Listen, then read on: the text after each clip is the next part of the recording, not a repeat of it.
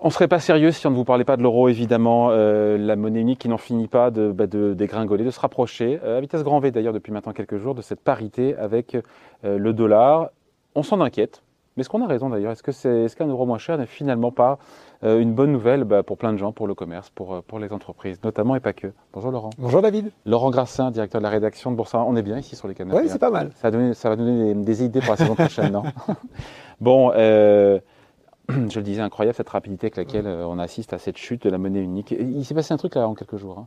Un peu Oui, comme le pétrole, je disais qu'on. Bah, c'est ça, c'est-à-dire que c'est intéressant d'avoir cette chronique en, en- en regard, en tout cas à la suite de l'autre, où on se retrouve maintenant à, à- à refaire ce type de sujet, euh, voilà, où, où va le cours du pétrole, où va le niveau de l'euro, avec un mouvement qui était quand même bien entamé depuis le début de l'année, mais qui s'est accéléré sur la semaine. L'euro, il était encore à 1,04 à peu près euh, euh, en début de semaine. On a flirté avec euh, ce matin, on était à 1,01. Là, ça va un petit peu mieux sur les marchés européens. Il a repris un petit peu de, un petit peu de hauteur. hein. Je crois qu'on est à 1,0215. Voilà.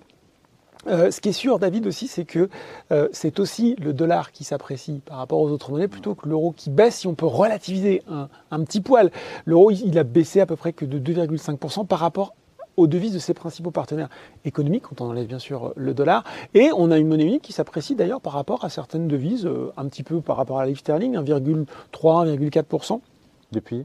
Depuis le début de l'année. Ouais. Par rapport au yen, euh, on est à plus euh, 5%. Euh, par rapport aux devises scandinaves ou aux devises des pays d'Europe de l'Est. Donc, certes, euh, il y a euh, ce mouvement d'appréciation du dollar par rapport aux autres devises. L'euro, ré- l'euro résiste, mais on voit bien qu'il y a eu l'accélération de, de cette baisse par rapport au billet vert, à tel point que maintenant, on en est à se demander effectivement si on peut revenir au niveau de 1 pour 1. Je vous cite quand même cette euh, prévision. On est au plus bas depuis 20 ans, il faut le rappeler quand même. On se retrouve à des niveaux 2002. Et je vous cite On a cette connu plus bas, on a connu plus bas. on a connu plus bas, bien sûr, puisque l'euro a été sous le dollar pendant une certaine partie. Donc c'est pas non plus comme si on arrivait en territoire inconnu, mais ça fait longtemps qu'on n'a pas connu ça. Et d'ailleurs, je vous cite cette prévision que j'ai lue ce matin dans les échos de la banque Nomura, qui voit euh, l'euro chuter sous la parité 0,98 euh, dollars en août, puis 0,95 dollars un mois plus tard, même s'il faut dire qu'aujourd'hui, le consensus euh, des économistes recueillis par Bloomberg nous montre plutôt un euro entre 1,11 dollar en septembre, pour une moyenne à 1,06. Donc Avec un plus bas, je ne sais pas si vous en rappelez, moi je m'en souviens. On- 0,88. euh, 82,30. 82 de 30, je m'en souviens. C'était 2000 ou 2001. Et c'était remonté les Ouais. banques centrales mondiales, intervention concertée de toutes les banques centrales du monde pour soutenir l'euro qui, était, qui avait monté de 10 cents quasiment en quelques minutes. Bref, sur les, là maintenant pour le coup, sur cette parité, on, même si on s'en approche et qu'on n'y est pas encore, euh, sur les causes, on les connaît, on l'évoque assez, euh, assez souvent ici, évidemment, sur Boursorama, les, euh, la différence de, de politique monétaire des deux côtés de, de l'Atlantique, et puis il y a toujours ce côté valeur refuge du dollar. hein. C'est ça, c'est un peu tout ça. Déjà, peut-être le différentiel de, de, de potentiel entre les économies américaines et européennes. On voit bien que malgré tout, la croissance, euh, l'emploi, euh, le dynamisme sont quand même plutôt côté américain. Il y a effectivement ce- cette remontée des taux directeurs euh, qui a été plus franche, qui est plus franche côté américain. On, on voit aussi que euh, on, est en train de commencer à jouer une partition euh, qui va être compliquée au niveau européen. Souvenez-vous, effectivement, il y a eu ce, discours qui dit voilà, il y a eu cet achat d'actifs hein, qui a eu lieu fin juin. C'était encore 20 milliards euh, récemment par la Banque centrale européenne. Il y a tout de suite eu un mouvement euh, sur les taux, notamment les taux euh, des pays, euh, on va dire, les plus, les plus fragiles. Et, cette réunion un peu exceptionnelle de la BCE le 15 juin, qui a dégainé cet outil anti-fragmentation, dont les contours restent encore Oui, on Assez- est encore assez dans la communication. assez mystérieux.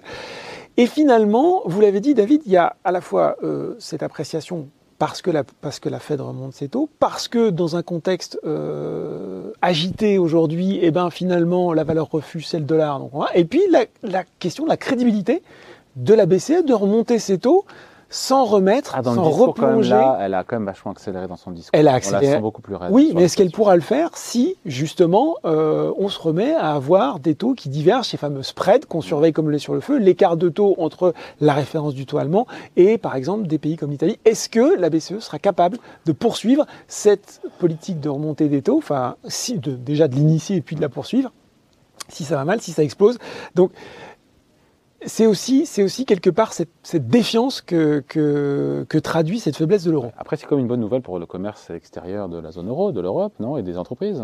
Ah oui, on a, on a ressorti les manuels d'économie, effectivement, euh, puisqu'on a une devise euh, moins, moins, on va dire, plus faible par rapport au dollar. Si vous exportez en euros, forcément, c'est intéressant.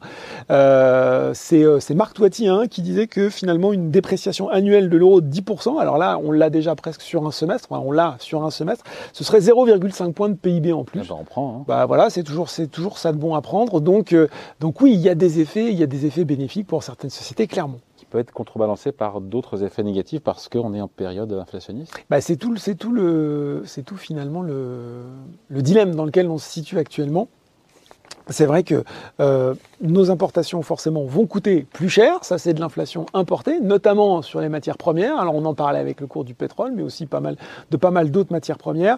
Euh, Alliance nous explique déjà que cette euh, dépréciation de l'euro, elle allait coûter 0,8 points d'inflation supplémentaire.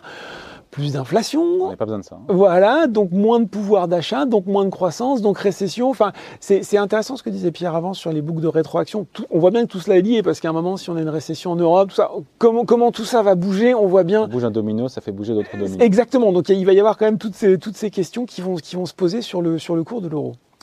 Bon, euh, et ensuite, si, bah, euh, on parle de la bourse, évidemment, pour mm. les entreprises, euh, il y, y, aura des gagnants. Alors là aussi, traditionnellement, c'est ce qu'on dit, on ne va pas faire dans l'originalité, mais toutes les sociétés exportatrices, dont... Exposées en dollars exposés en dollars et dont l'essentiel des coûts de fourniture est en euros. Ça, c'est important parce que. Important, ça. Bah oui, parce que si, vous. les deux mondes de concert. Euh, voilà, vous êtes un petit peu. Euh, on gagne à côté ce qu'on repère de Ça se passe pas bien, mais euh, traditionnellement, on a coutume de dire que pour, euh, par exemple, les valeurs du luxe, bah, c'est plutôt, c'est plutôt pas mal. Pour les groupes de vins et spiritueux, je pense notamment à Pernod Ricard, qui, qui, vend beaucoup de cognac, notamment aux États-Unis, c'est forcément quelque chose de bien. Pour Airbus, exemple aussi qu'on cite traditionnellement, même si là, il y a une partie des coûts qui est en matière première libellée en dollars, typiquement sur le prix d'un sur le prix d'un avion, ça fait du bien quand on doit, quand on doit le vendre à l'étranger, notamment aux États-Unis. On pense aussi plus, euh, de façon plus large, bien d'équipement, bien de consommation, sur lesquels la, la, concurrence internationale est toujours forte. Et donc, le petit coût de, de, de devise un petit peu moins cher peut vous aider. Donc, voilà quelques-unes euh, des, des, sociétés qui pourraient bénéficier